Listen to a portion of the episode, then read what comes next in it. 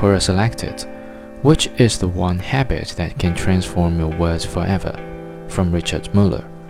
My mentor, Luis Alvarez, set aside an hour or two every Friday afternoon for thinking out of the box. He reviewed what he knew, with particular attention to what he had learned in the last week.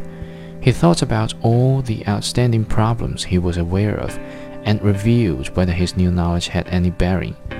He didn't resist himself to being practical, but tried to open his imagination. He knew about major discoveries and Nobel Prizes that had been missed by him, by his father, who was a medical scientist, and by many others simply because they didn't forget their daily cares for just an hour or two and think openly.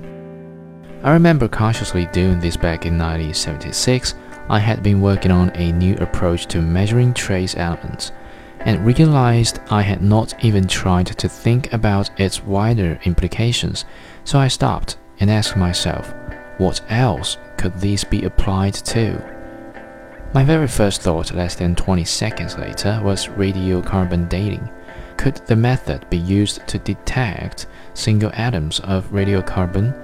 If it could, then the sensitivity of radiocarbon dating could be increased by a factor of a thousand or more. I got excited but nervous when I found I could not rule the idea out. A few days later, I told Louis about it, and he also could find no flaws. In fact, it proved feasible. The next few months were hectic. My article on the idea was published less than a year later in Science magazine.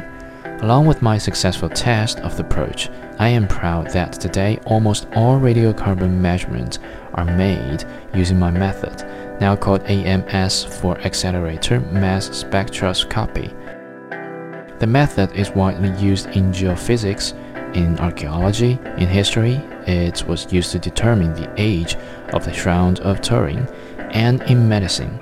I wonder if I've saved any lives. I believe I would have missed the idea entirely if I had not consciously copied the habit I learned from Luis Alvarez. The habit of stopping work and attempting consciously to put together ideas that weren't obviously related, but just might be.